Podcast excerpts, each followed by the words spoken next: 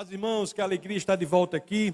Estava, fui ao, ao Paraná para abrir uma conferência lá muito interessante sobre a conferência Apolo 23, conferência lá dos irmãos da Assembleia de Deus no Templo Central de Londrina. Um, foi uma bênção. E hoje estamos aqui de volta para sermos expostos à palavra da salvação e continuamos na exposição da primeira epístola de Pedro, no capítulo 2. Hoje nós nos debruçaremos sobre os versos 7 a 12 do capítulo 2 da primeira epístola de Pedro, segundo Pedro. E logo quando nós nos colocamos diante das Escrituras, nós logo nos atentamos para um fato do quão impressionantes são as Escrituras, ou a lógica das Escrituras. É uma lógica da ação, né, do comprometimento, uma lógica que demanda coragem, que nós nos envolvamos naquela missão que nos é proposta. Eu sei, amados irmãos, que muitos querem ser apenas espectadores, espectadores, mas a realidade, e eu tenho que lhes dizer, na função aquecível aqui, na exposição das Escrituras, as Escrituras nos dizem, nos conclamam a que sai, saiamos da plateia e nos unamos aos demais atores nesta trama, se posso falar assim, nesta trama central, que é dar esperança ao mundo perdido. Esperança ao mundo perdido, ao mundo sem propósito. Nós somos chamados a nos posicionarmos a fazermos algo. Nós, amados irmãos, nós não somos como aqueles que observam a igreja. Não se enganem. Nós somos a igreja. Nós somos pedras vivas na construção de uma casa espiritual, conforme inclusive nós vimos né, na última oportunidade em que tive aqui para servir ao Senhor nesta casa. E, de fato, é o que nós vimos lá né, na primeira de Pedro, no capítulo 2, nos versos 4 e 5. Nós vimos isso, não é? que somos pedras vivas na edificação de uma casa espiritual. Bom, pedras vivas na edificação da igreja. É assim que as Escrituras se referem a nós. É interessante que quando nós vamos ler aqui o capítulo 2, no verso 4 e 5, lá, eles esse, esse verso, esse, esse trecho das Escrituras se refere a nós como sacerdócio santo, oferecendo sacrifícios espirituais aceitáveis a Deus. Isso nós vimos na última vez que estive aqui, não é? Então é assim que ele se refere a nós. Bom, se você crê, se nós verdadeiramente cremos, nós nos tornamos povo de Deus. Nós nos entregamos ao Senhor, somos chamados filhos de Deus e em conjunto somos povo de Deus.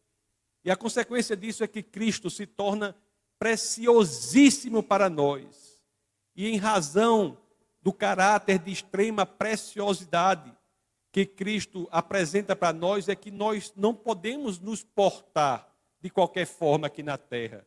Nós temos que obedecer a palavra daquele que é precioso para nós. Então, exatamente para entender essa lógica, é que nós iremos ler se assim quiserem, claro, os dois primeiros versos do texto base do nosso bate-papo de hoje. É por isso que eu peço a vocês que, assim querendo, repitam, repito, abram as escrituras na primeira de Pedro, no capítulo 2, leiamos os versos 7 e 8, para ver o que as escrituras nos dizem. Primeira de Pedro 2, 7 e 8. Olha o que as escrituras nos dizem. Portanto, para vocês, os que creem, esta pedra é preciosa.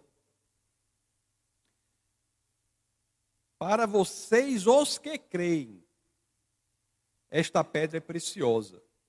Mas para os que não creem, a pedra que os construtores rejeitaram tornou-se a pedra angular. É interessante que isso aqui não precisa abrir, mas isso é essa ideia de que a pedra que os construtores rejeitaram tornou-se a pedra angular, ela é essa ideia profunda de que a pedra central de tudo que fazemos aqui é Cristo, essa pedra que foi rejeitada por muitos, é a razão de ser de tudo que fazemos, é uma ideia recorrente nas Escrituras.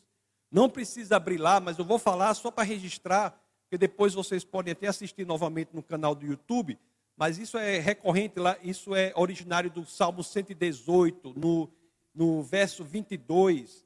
É uma, uma, uma premissa muito importante, que é citada inclusive por Jesus de Nazaré, lá em Mateus 21, 42, você tem essa citação, e é citada por Pedro, quando o apóstolo Lucas registra na carta de, do, no livro de Atos dos Apóstolos, em 4,11. Então voltemos à primeira de Pedro, capítulo 2. Vamos ler agora o 8. Eu vou ler o 7 novamente e passo direto ao 8. Eu parei para fazer esse comentário, para ficar registrado, para que vocês possam aprofundar os estudos. Então, na primeira de Pedro 2, 7 é assim: Portanto, para vocês, os que creem, esta pedra é preciosa, mas para os que não creem, a pedra que os construtores rejeitaram tornou-se a pedra angular. E o verso 8 diz assim: E pedra de tropeço e rocha que faz cair. Os que não creem tropeçam porque desobedecem a mensagem, para o que também foram destinados. Amados irmãos, quando nós olhamos os versos 7 e 8 do capítulo 2 da primeira epístola de Pedro, nós vemos que esses trechos, eles, eles nos apresentam duas realidades. São duas realidades distintas que esses dois versos nos apresentam. A primeira realidade é a realidade dos que creem em Cristo. E a segunda realidade é a realidade dos que não creem. Para aqueles como nós, que somos os que cremos, ou aqueles que creem, a pedra angular que é Cristo é de inestimável valor. Para nós, os que creem, as Escrituras dizem: esta pedra angular, o Cristo, é precioso, é magnífico, é maravilhoso, é único, é singular, é inigualável. É por isso que o verso 7 diz: Portanto, para vocês, os que creem, esta pedra é preciosa. 1 de Pedro 2, 7.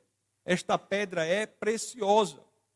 Se você crê em Jesus Cristo como Senhor e Salvador de sua vida, você tem de colocar aquele em quem você crê nesta situação, nesta posição de preciosidade. Ele é precioso para nós. É interessante que as escrituras dizem isso e pode, isso pode ser visto de outra forma e vemos isso no mundo real. Porque o valor e a preciosidade que há em Cristo destina-se a um grupo específico que é o grupo daqueles que creem. Daqueles que creem. Mas para os que não creem, a pedra que foi é, rejeitada pelos construtores e se tornou angular, será como pedra de tropeço e rocha que faz cair. Então, com este entendimento de que há dois grupos específicos aos quais as Escrituras se destinam nessa, nessa passagem de dois versos, é que eu convido-os a ler novamente a primeira de Pedro, capítulo 2. Vamos ler novamente 7 e 8, com esse entendimento. Portanto, para vocês os que creem, esta pedra é preciosa, mas para os que não creem, a pedra que os construtores rejeitaram tornou-se a pedra angular, e pedra de tropeço e rocha que faz cair. Os que não creem tropeçam porque desobedecem a mensagem para os que também foram destinados. Veja que a razão da queda também é esclarecida aqui nas Escrituras. A desobediência da mensagem que é a todos destinadas. Que é a todos destinada. Nós temos uma mensagem a todos destinada que só é seguida por alguns. Quais? Aqueles que creem. E esses que creem na mensagem que é destinada a todos se tornam aquele grupo para o qual Cristo é preciosíssimo. E eu veementizo, sublinho o superlativo, porque o precioso por si só não é suficiente, é preciosíssimo.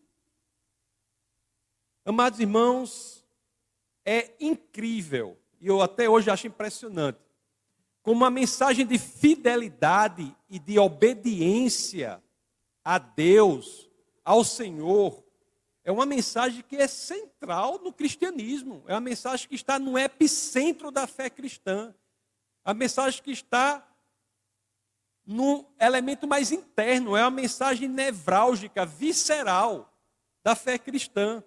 Mas apesar dessa mensagem ser tão importante de fidelidade e obediência ao Senhor, ela é tão negligenciada nos dias de hoje.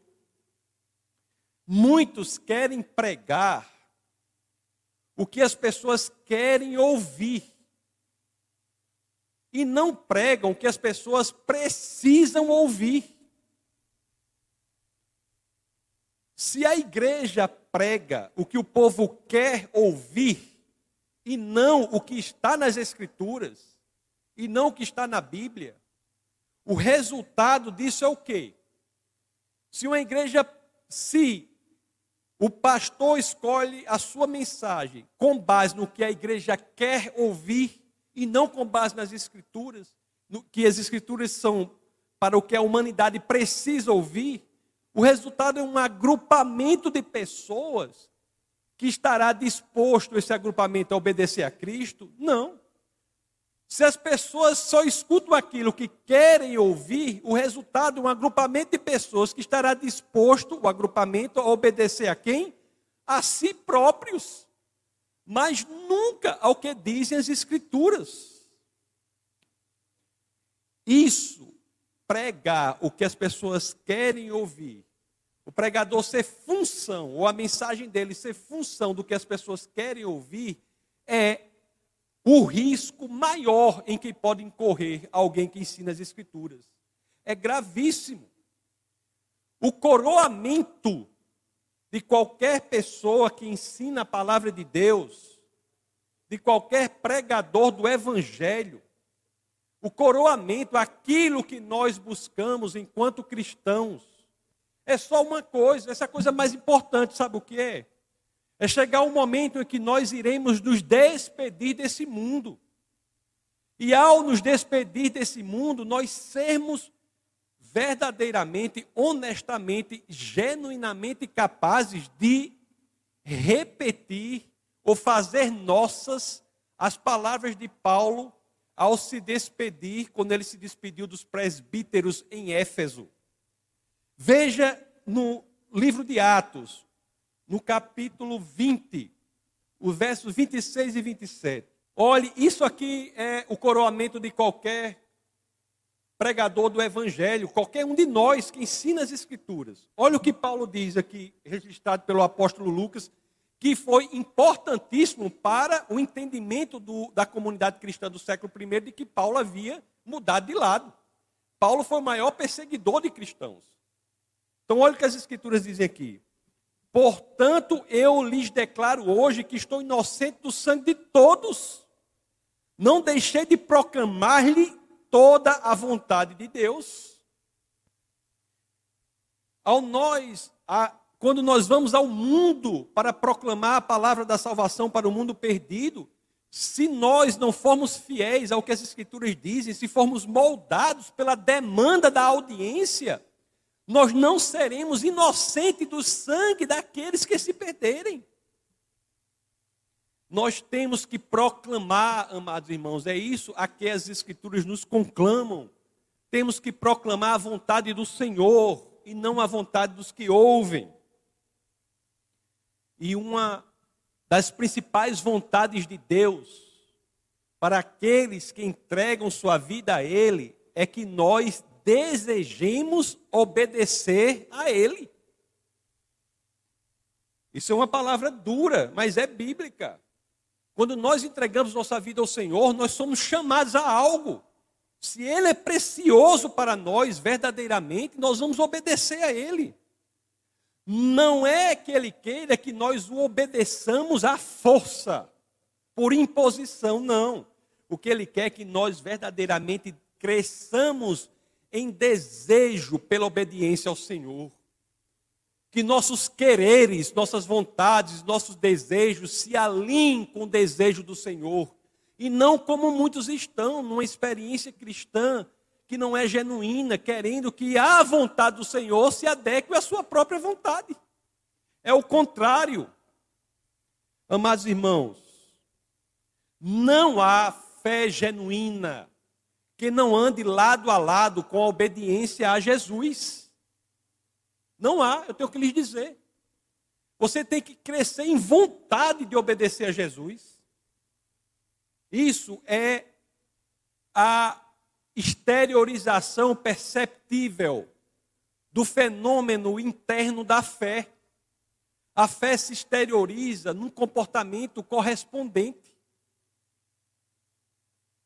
Obedecer a Jesus é, portanto, a exteriorização perceptível da fé em Cristo, quando colocamos o Senhor, Deus, Jesus, como Senhor de nossa vida. Está sendo que essa lógica não está de maneira muito escondida nas Escrituras, não. Está em muitas passagens. Muitas passagens. Aqui mesmo, no capítulo 1 da primeira de Pedro, que nós já lemos aqui nessa série, na primeira de Pedro 1,14, olha como as escrituras se referem a nós. Primeira de Pedro 1,14, nós já lemos aqui na série. Como filhos obedientes, não se deixa moldar pelos maus desejos de outrora, quando viviam na ignorância. Na primeira de Pedro, no capítulo 1, no verso 22, Agora que vocês purificam a sua vida pela obediência à verdade. Obediência à verdade, deixa eu lhes dizer, é obediência a Cristo. No original aqui, verdade é aletheia. É o mesmo termo que Jesus diz ou se define referindo-se a si próprio. Em João 14,6, eu sou o caminho, a verdade e a vida, ninguém vem ao Pai senão por mim. Eu sou a verdade, é aletheia, caminho rodes, vida zoe e grego verdade, aletheia. Obediência à verdade, obediência a Jesus Cristo. Irmãos, e há um ganho específico nisso. Crer e ter coragem para obedecer. Crer e ter coragem para viver essa crença, essa fé de forma exteriorizada pela obediência a Jesus, são esses dois elementos o que de fato enche nossa vida de propósito, de sentido. É isso que nós nos, é quando nós nos envolvemos nesse projeto, na profissão que você tem. Não é para você deixar, é fazendo o que você faz, que você tem que buscar no Senhor como obedecê-lo. Fazendo o que você faz. Tem um irmão que trabalha, trabalha embarcado, diz, papai, pastor, eu passo 20 dias embarcado, não sei o quê. Glória a Deus. Quem é que vai estar lá no meio daquele barco, se não for você? Para proclamar a palavra da salvação? Quem é que vai estar lá? Tem um irmão que é vaqueiro, não sei onde. Quem é que vai estar lá no meio do sertão com os outros vaqueiros, se não for você? Tem um irmão que é enfermeiro, é médico dos últimos, os ministérios dos últimos segundos.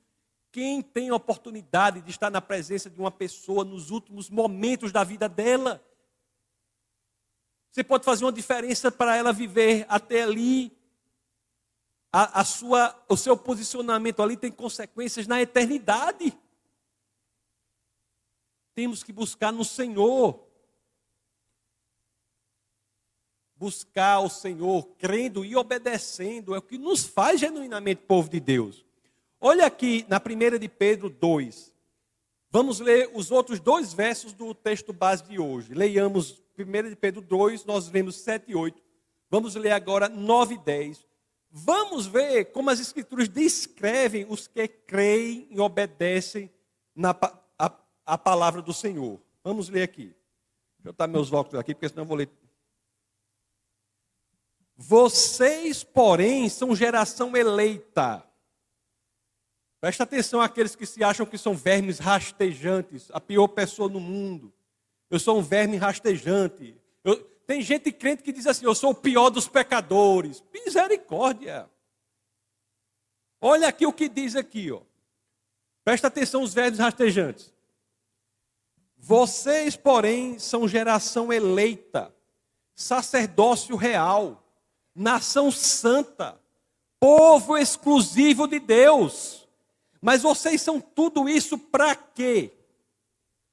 para uma experiência em si mesmada, voltada para si, que se circunscreve a si próprio, cujo limite de atuação vai até onde a, o seu próprio desejo vai, é para isso? Será que as Escrituras dizem que somos coisas tão maravilhosas e tão grandiosas como essas para enaltecermos a nós mesmos? Para que, que somos tudo isso quando entregamos nossa vida ao Senhor? Vocês, porém, são geração eleita, sacerdócio real, nação santa, povo exclusivo de Deus. Para que somos tudo isso? Para anunciar as grandezas daquele que os chamou das trevas para a sua maravilhosa luz.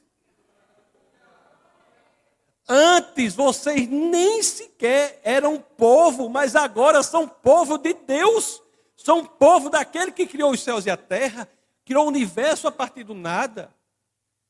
Antes vocês nem sequer eram povo, mas agora são povo de Deus. Não haviam recebido misericórdia, mas agora a receberam.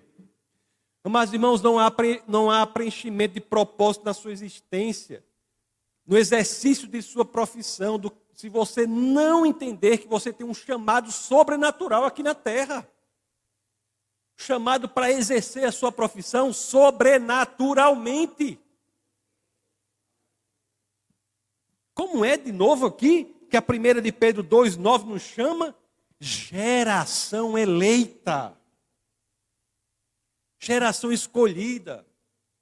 Prestemos atenção para a delicadeza teológica desse termo aqui. Somos escolhidos, eleitos, não segundo a predestinação de Deus.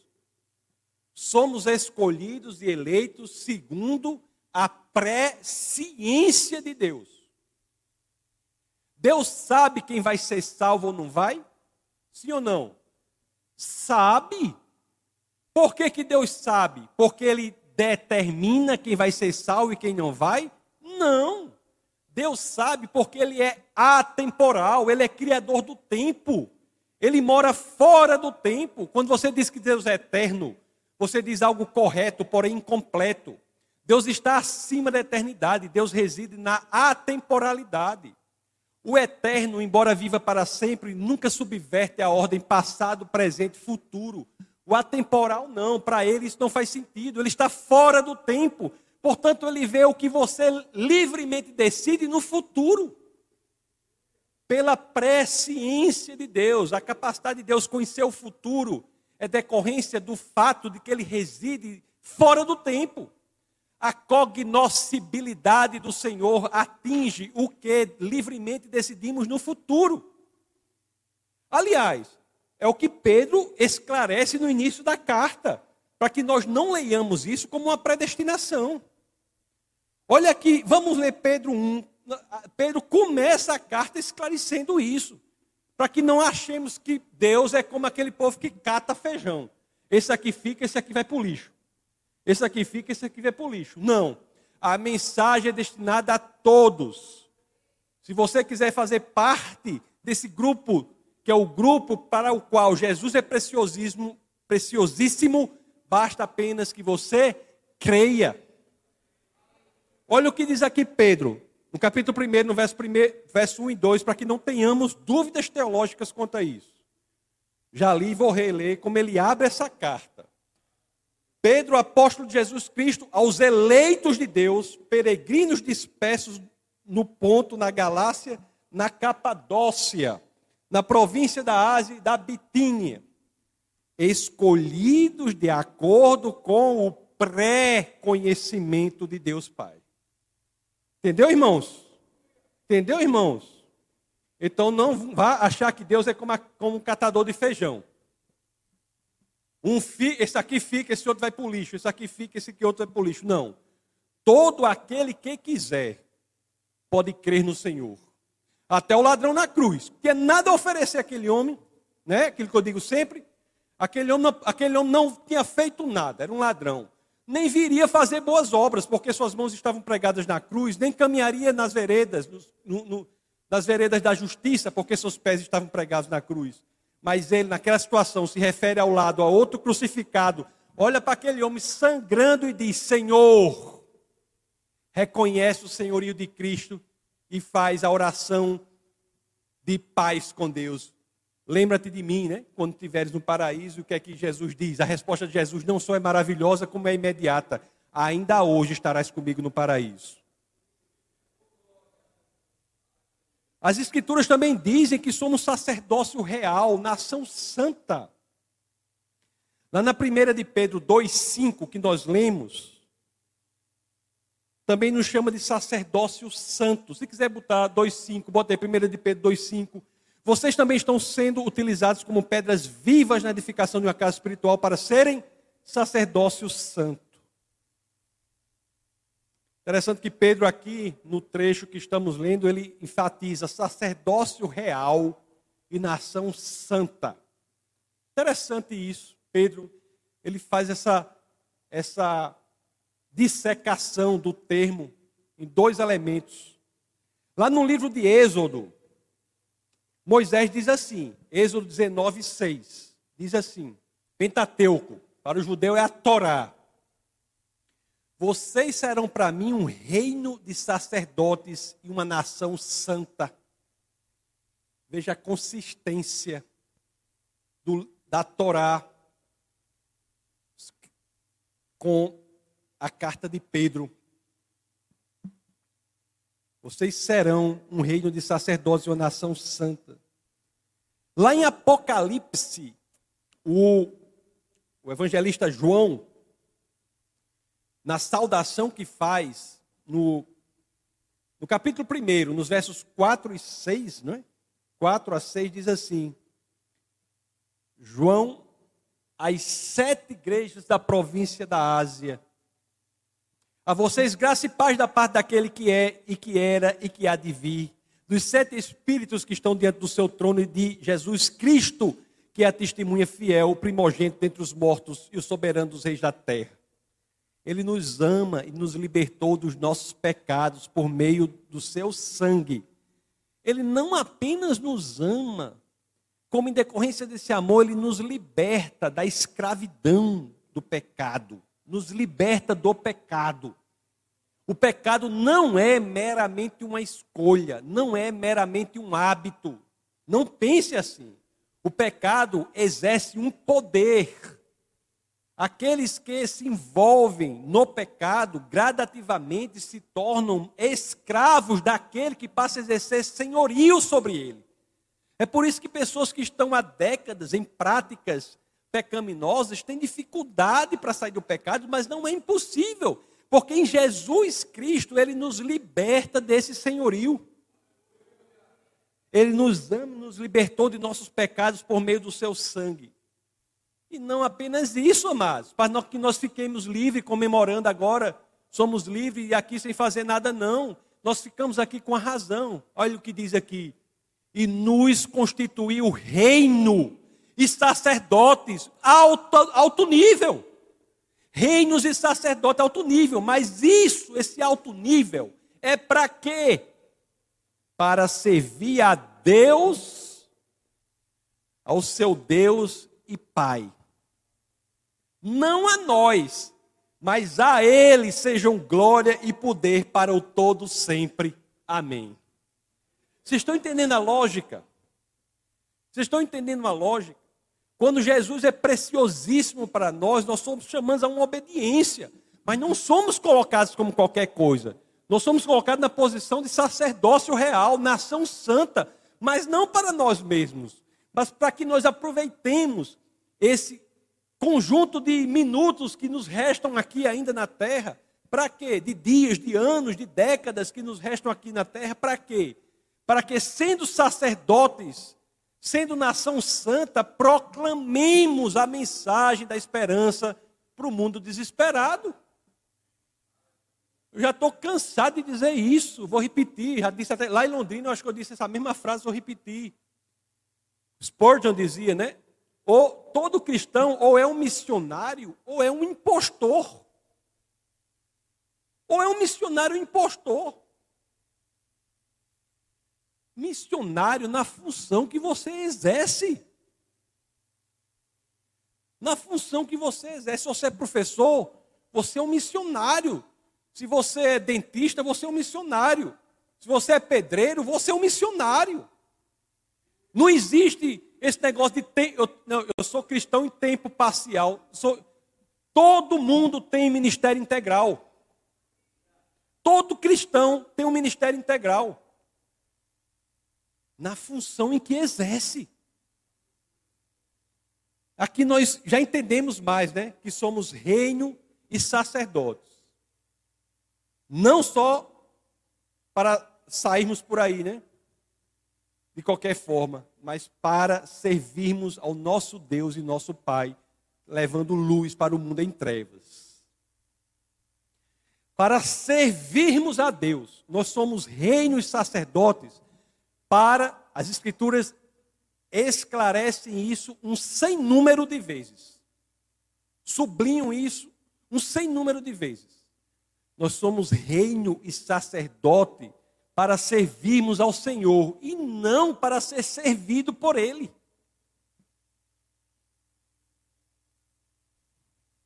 Servir a Deus fazendo o quê? Deus precisa da gente? Não, meus queridos. Deus não precisa da gente, não. Deus é autossuficiente. A chama na sarça ardente, quando aparece a Moisés, 400 anos depois da escravidão no Egito, Moisés olha para aquele fogo, aquela, aquela chama, naquele arbusto, e ele diz assim: Epa, como é isso? Essa chama não consome o arbusto. Ele, faz, ele, fica impressionado, a chama não consome o arbusto. É claro, a chama que representa Deus não precisa de nada para a sua existência, ela é autossuficiente. Mas quando Deus diz que devemos servir a Ele, é para que sirvamos a Ele, anunciando as suas grandezas e as suas virtudes, para que Jesus Cristo seja mais conhecido para aqueles que ainda não o conhecem. Servir a Deus, aquele que entregou sua vida ao Senhor, é ser missionário na sua profissão, repito.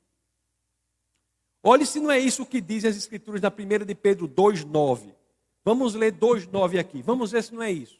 Vocês, porém, são geração eleita, sacerdócio real, nação santa, povo exclusivo de Deus, para anunciar as grandezas daquele que os chamou das trevas para a sua maravilhosa luz. Na tradução Almeida, o, é, porque, é porque em grego, aqui quando a gente lê, o termo é arete, que é um termo que é utilizado exaustivamente pelos escritores clássicos, cuja melhor tradução é virtude. E de fato, Almeida traduz assim. Se você puder botar, se, a, se os queridos da mídia puderem botar Almeida. Vocês, porém, sois geração eleita, sacerdócio real, nação santa, o povo adquirido, para que anuncieis as virtudes daquele que vos chamou das trevas para a sua maravilhosa luz. Amados irmãos, nós temos um chamado, anunciar as virtudes do Senhor, o louvor. Estava aqui, estava fazendo o quê? O que, é que esse louvor estava fazendo aqui? Anunciando as maravilhas, as virtudes do Senhor. A adoração é o que? Anunciar as virtudes do Senhor. A manutenção desse prédio aqui. O irmão Leocádio e todos os demais da equipe, que é João, Ricardo, todos os demais envolvidos, estão aqui todo dia vendo o que é que falta, não sei o que, muda, compra não sei o que, troca não sei o que, pinta a parede não sei de que. Sabe para que isso? para que a pessoa entre e veja a excelência com que isso é feito, que as pessoas se dedicam para isso, e o fim qual é? Anunciar as virtudes do Senhor. É isso. A comunhão, as pregações, a igreja como um todo, tudo isso são louvores a Deus, são anúncios de suas maravilhosas grandezas, de suas maravilhosas virtudes. Só Deus é capaz de juntar três cabas brabo, como são esses três aqui. João é o mais, mais manso de todos. Mas três cababrabos juntar aqui, vem aqui para fazer o quê? Todo dia para mudar não sei o quê. Como é que isso aqui funciona se não for um milagre do Senhor? Como é que isso aqui funciona? Como é que uma igreja existe se não for um milagre do Senhor? E eu falei esse setor aí, todos os outros. Ministério infantil, mesma coisa. Mesma coisa. Qualquer setor que você pegar dessa igreja aqui, de todas, tantas outras igrejas que sejam bíblicas, sejam genuínas, você vai ver, elas só existem graças à intervenção miraculosa, sobrenatural do Senhor. Isso, isso por si só já anuncia as maravilhas de Deus para o mundo desesperado. Isso é que é ser povo de Deus, amados irmãos. Isso é ser povo de Deus. Lá na primeira de Pedro 2,10, leiamos agora o verso subsequente àquele que, aquele que lemos. Antes vocês nem sequer eram povo, mas agora são povo de Deus. Isso é ser povo de Deus. Ser povo de Deus é, ser um, é um privilégio. Ser povo de Deus, se você é povo de Deus, se você entregou sua vida ao Senhor, você está contribuindo para a realização de, umas, de uma das mais poderosas profecias das Escrituras. Não é fácil, não foi fácil esse caminho ser estabelecido para que eu pudesse dizer com convicção: eu sou filho do Criador dos céus e da terra. Para que você pudesse dizer com convicção: você é filho, você é filha daquele que criou tudo a partir do nada. Não é fácil. Olhe em Oséias, o profeta Oséias, no capítulo 2, no verso 23. Deixa eu abrir aqui. 2, 23. Olhe que coisa maravilhosa que só se torna possível em Jesus Cristo. Essa ponte que é restabelecida entre o homem e Deus. Já falei. Billy Graham já disse. O povo fica impressionado porque o homem pisou na lua, um satélite bem pertinho da Terra fica impressionado. Impressionante mesmo é Deus ter vindo e descido à terra. Não o homem ter subido até a lua, não. Impressionante é Deus ter vindo e ter pisado na terra. É Deus vir à terra ao nosso meio, trazendo a divindade para o nosso meio. E quando Jesus morre, ressuscita, e após 40 dias ascende aos céus, aquele que trouxe a divindade ao meio dos homens, ao ascender, faz o caminho completo, leva a nossa humanidade a Deus. A ponte, o caminho está restabelecido. Olha o que Oséias 2,23 diz. Oséias, profeta Oséias. Eu a plantarei para mim mesmo na terra, tratarei com amor aquele que chamei não amada. Direi àquele chamado, não meu povo, você é meu povo. E ele dirá: Tu és o meu Deus. Amados irmãos, amados irmãos, Jesus é quem viabiliza isso para nós. Por isso que ele é precioso. Amados irmãos, entendam, nós não somos desse mundo. Nós somos do Senhor. Nós não somos desse mundo. A nossa cidadania é celestial. A primeira de Pedro, no capítulo 2, nós lemos o verso 10, leiamos agora o verso 11. Olhe se nós somos, se nós somos desse mundo. Olha o que as Escrituras nos dizem na primeira de Pedro 2,11. Amados, insisto em que, como estrangeiros e peregrinos do mundo, vocês se abstenham dos desejos carnais que guerreiam contra a alma. Não é de qualquer forma, é na percepção de que somos rei, somos sacerdócio real, nação santa. Nós não somos desse mundo, somos peregrinos. Não somos daqui, nem muito menos viemos para ficar. E é isso que nos dá a possibilidade de guerrear contra aquilo que quer fazer com que a naturalidade seja a nossa primeira realidade. Não, nós devemos viver aqui em busca da sobrenaturalidade. Por isso, eu até preguei, eu pregado sobre esse tema, né? porque eu pregando aqui sobre a primeira de Pedro, lá, lá no Paraná eu preguei sobre é, Daniel 1. Mas são temas que se interconectam nesse, nesse aspecto, porque nós somos peregrinos nesta terra para anunciar o reino de Deus. Como Daniel foi do povo de Deus, foi alguém para a Babilônia e lá soube anunciar o reino de Deus. sendo fiel nas pequenas coisas, para que se capacitar, capacitar para a fidelidade nas grandes. Amados irmãos, e como peregrinos, há uma forma específica de viver no mundo. Eu sou peregrino, eu não sou dessa terra, eu, minha nação é celestial, eu sou sacerdócio real, nação santa, eu sou santo, eu sou filho de Deus. É, então a primeira de Pedro 2,11 diz como devemos viver. Amados, insisto o quê? Como estrangeiros e peregrinos no mundo, como estrangeiros e peregrinos, peregrinos no mundo, você não sendo daqui, se abstenha dos desejos carnais que guerreiam contra a alma. Vamos lutar contra isso, contra esses desejos. Devemos nos abster dos desejos que militam contra a nossa alma. São desejos que geram obras da carne e não obras do espírito. Nós somos chamados a guerrear. E é interessante, deixa eu registrar novamente aqui: guerreiam, guerreiam. É uma guerra. É uma guerra. É porque a gente não sabe o que é guerra. Eu estava há pouco tempo estava em Angola. Eu estava em Angola lá, saía lá, não consegui. posso nem dizer aqui, porque vai ficar. Mas falei lá para. Eu pedi motorista para sair da, daquelas escoltas, né? Que os caras ficavam escoltando a gente. Eu disse, então fuja da escolta, a gente sai bem rapidinho. Aí pedi para o motorista, me leva aqui num lugar bem lá da família dele lá, para conhecer o angolano genuíno. Eu junto um bocado de jovem assim, assim, conversando com eles, aí, seu pai fez o quê? Meu, pa, meu pai participou da guerra civil, meu avô participou da guerra da independência de 75. Em 75 teve a guerra. Aí você diz assim, e a gente sabe lá o que é guerra, né? Quando eu falo guerreio, eu preciso que a gente tem com o brasileiro, para explicar isso lá é mais fácil, porque ele sabe o que é guerra. Guerreio, a gente é chamado para uma guerra.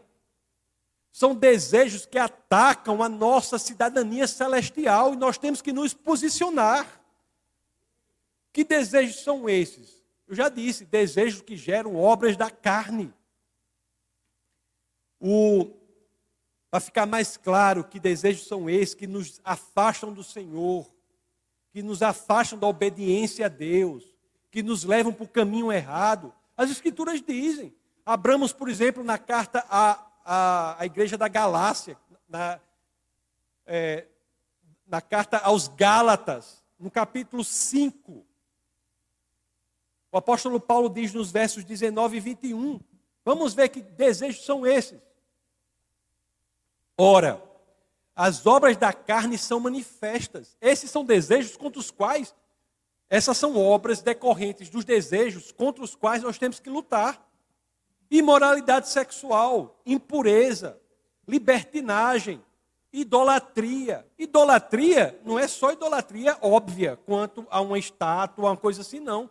Idolatria contra a própria carreira profissional, idolatria em relação ao dinheiro, idolatria em relação à família. Todas essas são coisas boas, muito boas.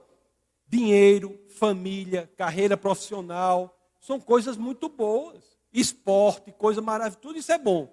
Mas não servem para ocupar o lugar de Deus. Não servem. São inservíveis para ocupar o lugar do Senhor. Então, ó, idolatria e feitiçaria. Pastor, ore, ore para que fulano faça isso, aquilo, aquilo outro. Eu não sou feiticeiro não, meu filho. Não sou feiticeiro não, para orar, orar para fulano mudar de opinião não. Isso é coisa de macumba, dessas coisas para lá. Nós podemos orar para que ele, que Deus abra o entendimento dele, que ele se encontre com pessoas que conversem com ele, que ele seja exposto à palavra. Nós podemos nos encontrar com ele e conversar. Mas ele tem no exercício da sua liberdade, do seu livre-arbítrio, de decidir o que é correto. Ódio, discórdia, ciúmes, ira, egoísmo, dissensões, facções e inveja, embriaguez, orgias e coisas semelhantes. Coisas semelhantes. A parte sexual é uma parte muito sensível. Por quê? Porque a pessoa não precisa ser um filósofo treinado, um grande intelectual para ser afetado na questão da sexualidade, não. É um impulso, um impulso primitivo. Um impulso primitivo. Por isso que o inimigo de nossas almas ataca muitas pessoas nessa área da sexualidade. Ao 21, inveja, embriaguez, orgias e coisas semelhantes, eu os advirto, como antes já os adverti. Aqueles que praticam essas coisas não herdarão o reino de Deus. Eu vou, eu vou, eu vou editar agora a Bíblia. Pastor, eu sou crente, mas eu me envolvi numa situação, não sei o que, não sei o que. Você está se sentindo mal? Estou. Então pronto. Isso é um indício de que o Espírito de Deus está lhe avisando que você fez errado. Você se arrependa genuinamente perante ao Senhor. Diga, Senhor, eu errei, mas não mais errarei. E eu lhe garanto, se o arrependimento for genuíno em seu coração, Deus joga aquilo no mar do esquecimento. No cristianismo é possível começar de novo. Agora tem uma coisa: se você se arrependeu genuinamente, Deus lhe perdoa. Agora se perdoe também. O que mais chega a pastor é o povo que Deus perdoou e ele não quer se perdoar. Se você entregou ao Senhor, errou, se arrependeu, entregou ao Senhor, comece de novo. Cabeça erguida, nação santa, sacerdócio real, nova vida. Deus está com você para superar esses desejos. Pastor, misericórdia, que se eu ler essas coisas aí, então não devo ter contato com essas pessoas, não? Eu vou fugir dessas pessoas? Não, não é isso que as Escrituras nos dizem, não. As Escrituras nos dizem que as pessoas que fazem isso são aquelas que nós, se tivermos contato com elas, e quando temos, é inevitável que tenhamos, nós tenhamos contato com essas pessoas para que as influenciemos e não para que sejamos influenciados. Tem irmão, tem igreja que diz assim: nós vamos evangelizar lá no carnaval. Meu amigo, a desbandada dos crentes depois, por quê? Porque foi para ser influenciado. Se você for para influenciar, você tem que ir para influenciar o mundo, não ser influenciado. Ah, pastor, você não sabe lá no trabalho como é. O povo lá é tudo contrário a Deus. Glória a Deus por isso, porque aí é o ambiente para você influenciar. Quanto mais escuro for, você acende um fósforozinho, ilumina tudo. Não é? Tem irmão que chega para mim da igreja, pastor, ore por mim, eu quero a oportunidade de evangelizar. Pois não, irmão, vamos orar. O Senhor lhe colocar nessas oportunidades. Aí na outra semana, pastor, ore por mim, eu passei uma situação horrível, não sei qual foi a situação. Eu estava não sei onde, não sei quem atacou minha fé, não sei E não é isso que você orou. Você não orou por semana passada, agora quer orar ao contrário. Nós devemos estar, nós não devemos ser do mundo. Mas nós estamos no mundo para influenciar o mundo, para aqueles que estão no mundo, deixem de ser do mundo. Sabe aquela história do peixe que eu conto aqui? De vez em quando eu conto aqui. Não sei se alguém não viu ainda. Tinha um cara, vou contar para quem não viu, tinha um, um rapaz passou, tinha um, a pessoa em frente do aquário. Aí o rapaz fazia assim com a cabeça, ó, aí o peixe fazia no aquário. Ele fazia o contrário, né? Aí o peixe fazia. Aí o outro olhando aquilo disse: Mas rapaz, que negócio impressionante, como é que o senhor faz isso? Aí o cara disse: Amiga, é muito simples. Mente superior domina a mente inferior. Aí o cara disse: É, então eu vou tentar. Ele disse: É, fique tentando aí que eu volto daqui a pouco. E o rapaz ficou tentando lá e o outro foi embora, né? Que estava fazendo. Quando o outro voltou, olhou, olhou para para a situação, estava o cabo em frente do aquário, só que o cabo, em vez de estava assim, ó. O peixe dominou o cabo. Você está para influenciar o mundo, não é para ser influenciado, não. E o que é, aliás, é isso que nos diz o último verso do texto base do nosso bate-papo de hoje. É o último verso diz isso. A primeira epístola de Pedro, no capítulo 2, no verso 12, diz assim: Vivam entre os pagãos de maneira exemplar, para que, mesmo que eles os acusem de praticarem o mal, observem as boas obras que vocês praticam e glorifiquem a Deus no dia da sua intervenção. Mas, irmãos, isso é muito comum. Muitos crentes são, às vezes, atacados por familiares, amigos, mas no momento do arroz, no momento do problema, no momento da situação, quem é que o povo da família procura para orar? Quem é que o povo procura o conselho mais adequado?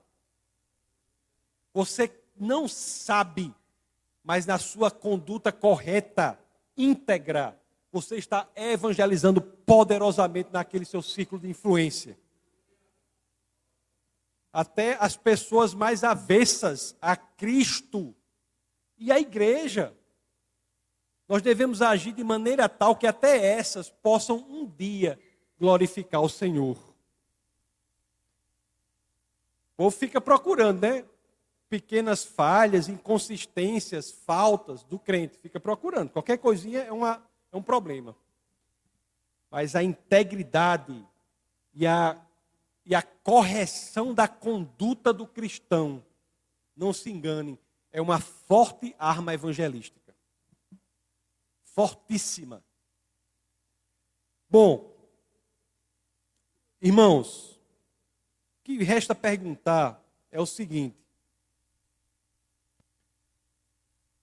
estamos sendo zelosos e dignos do nosso sacerdócio real?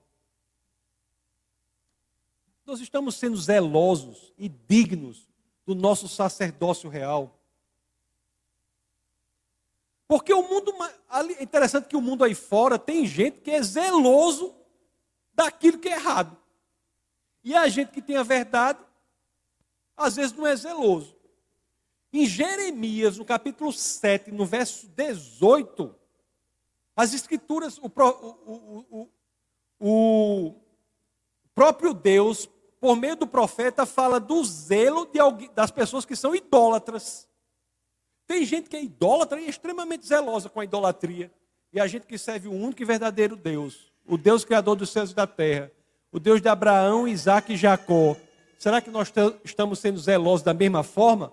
Olha o que diz Jeremias 7,18. Os filhos ajuntam a lenha. Olhe, olhe como era bom se todo, toda a família deve se dedicar ao Senhor, da forma que Deus identifica em Jeremias que a família de idólatras estão fazendo. Olha só. Os filhos ajuntam a lenha, os pais acendem o fogo e as mulheres preparam a massa e fazem bolos para a rainha dos céus.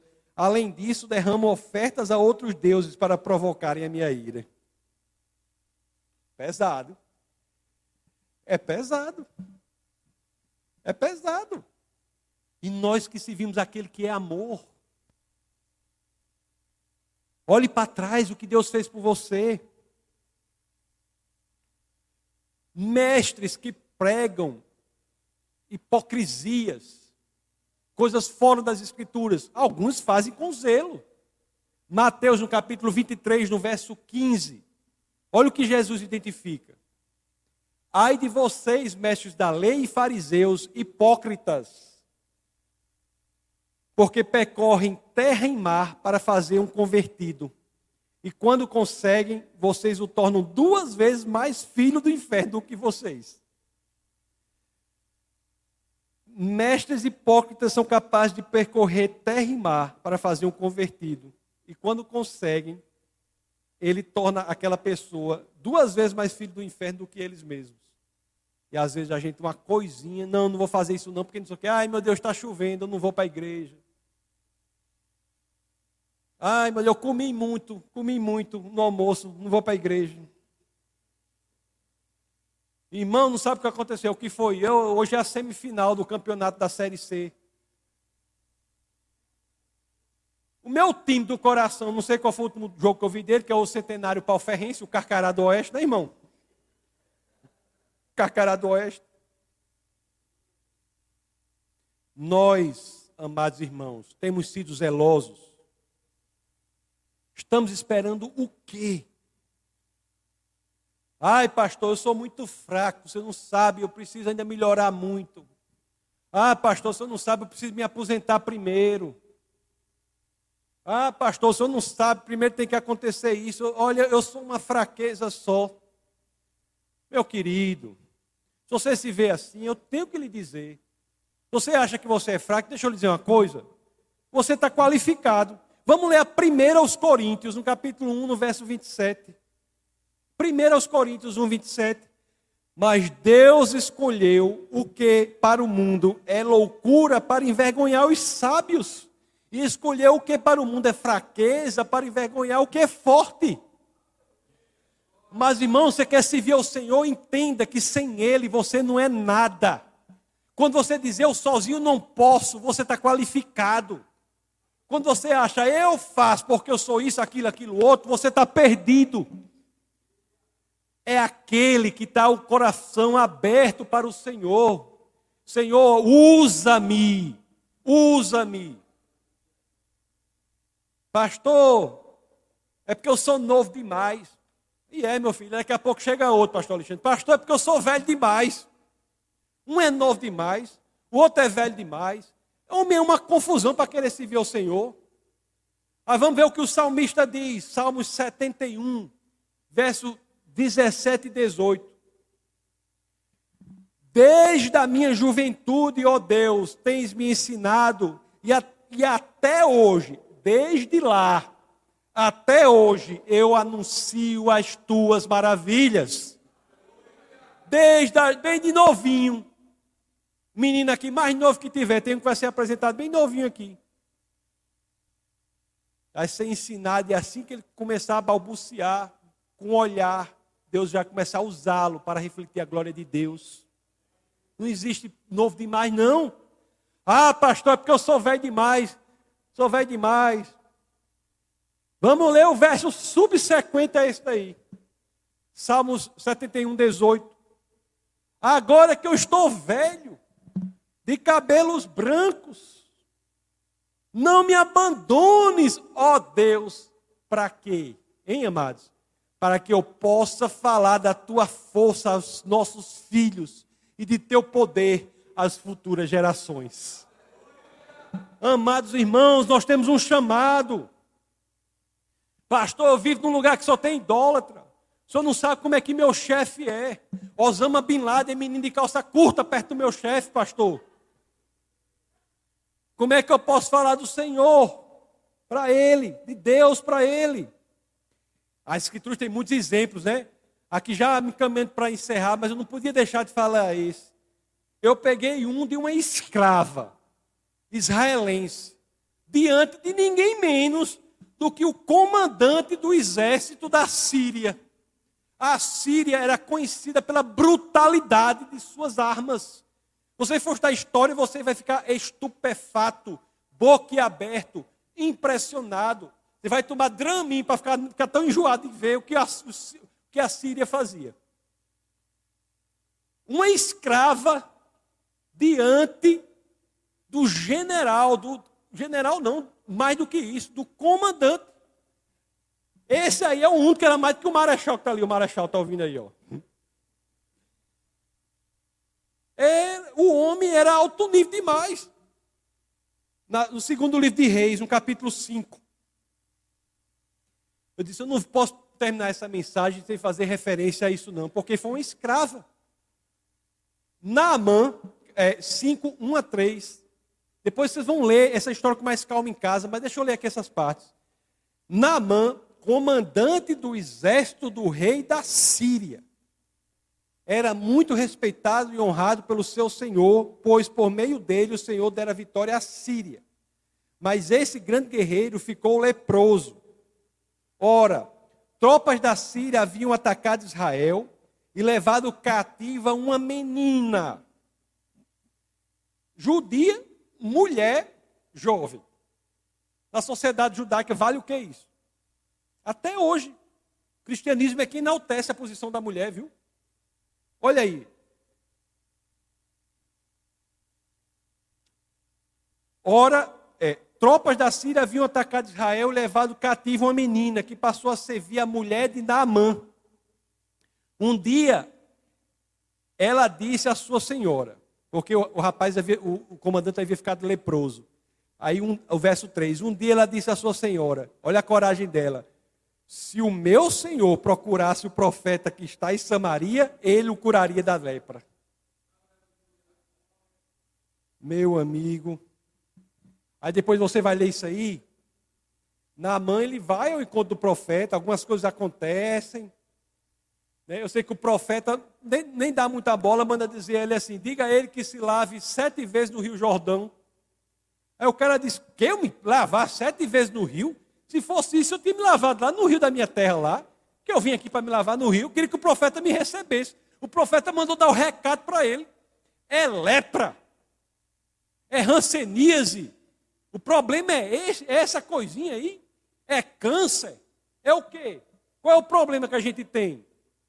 Qual é o problema que você está? É isso? O que é isso para o Senhor? Aí no entendimento lá o profeta disse assim: eu não vou nem receber esse, esse, esse comandante geral dos exércitos do, do, da Síria. Manda ele dar sete, o Senhor me diz, manda ele dar sete mergulhos. Manda ele, ele exteriorizar de forma perceptível uma crença que ele tem. Manda ele dar sete mergulhos no Rio Jordão. Vai ver o que acontece. Aí depois de muito relutar, ele vai, né? Vai ao rio.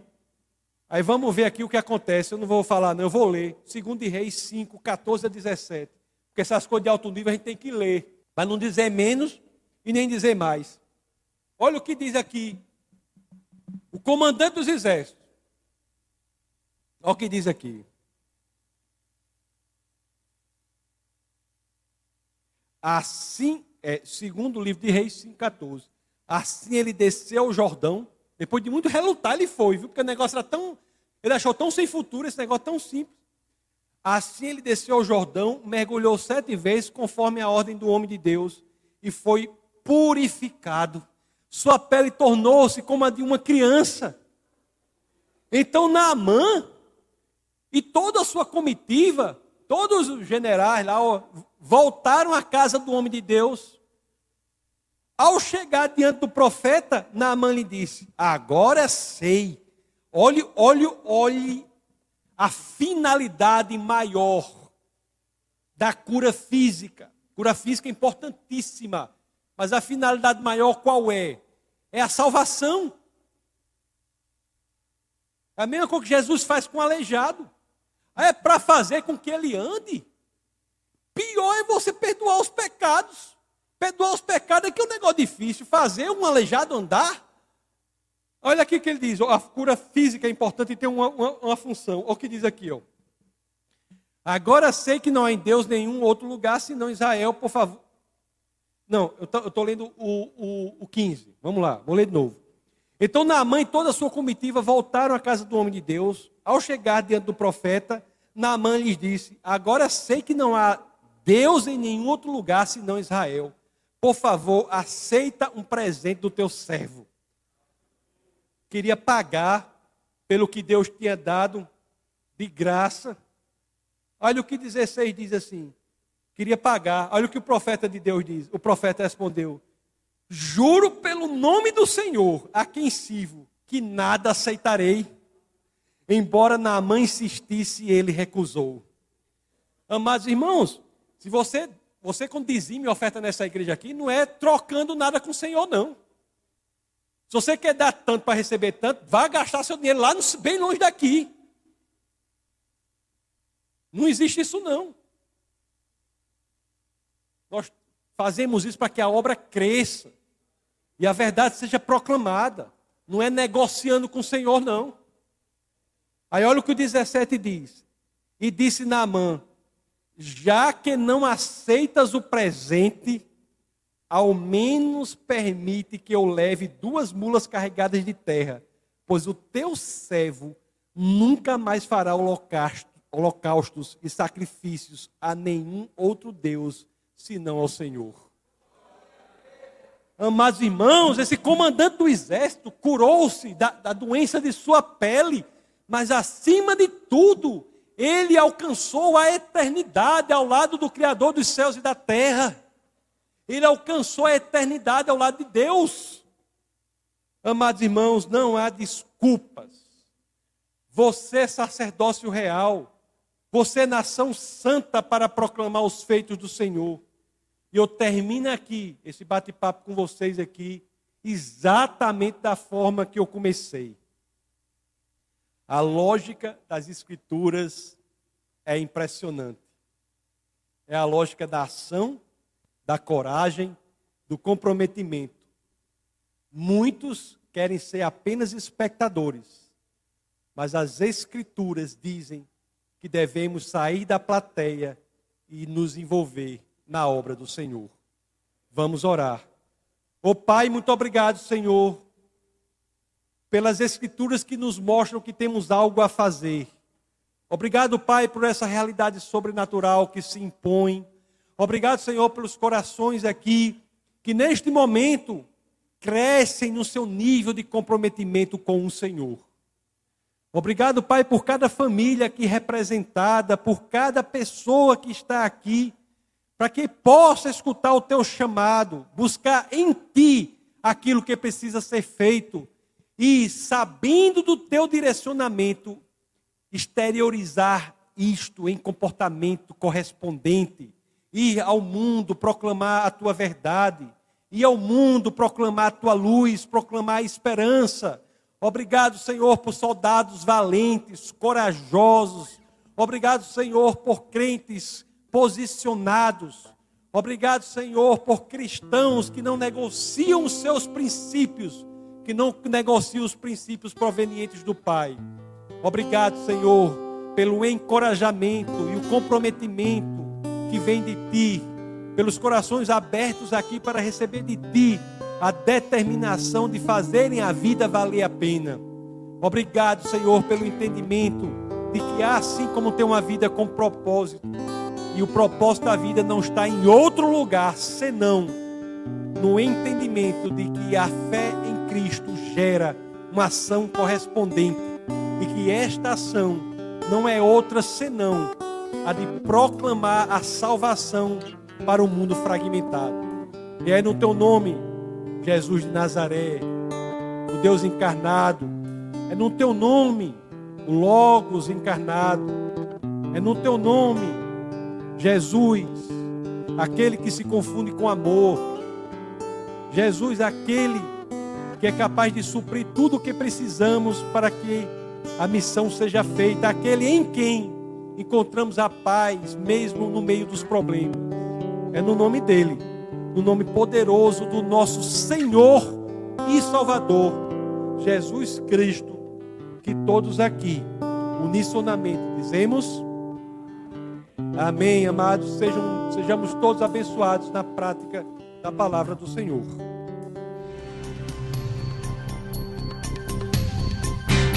Essa foi uma produção do Ministério Internacional Defesa da Fé, um ministério comprometido em amar as pessoas, abraçar a verdade e glorificar a Deus.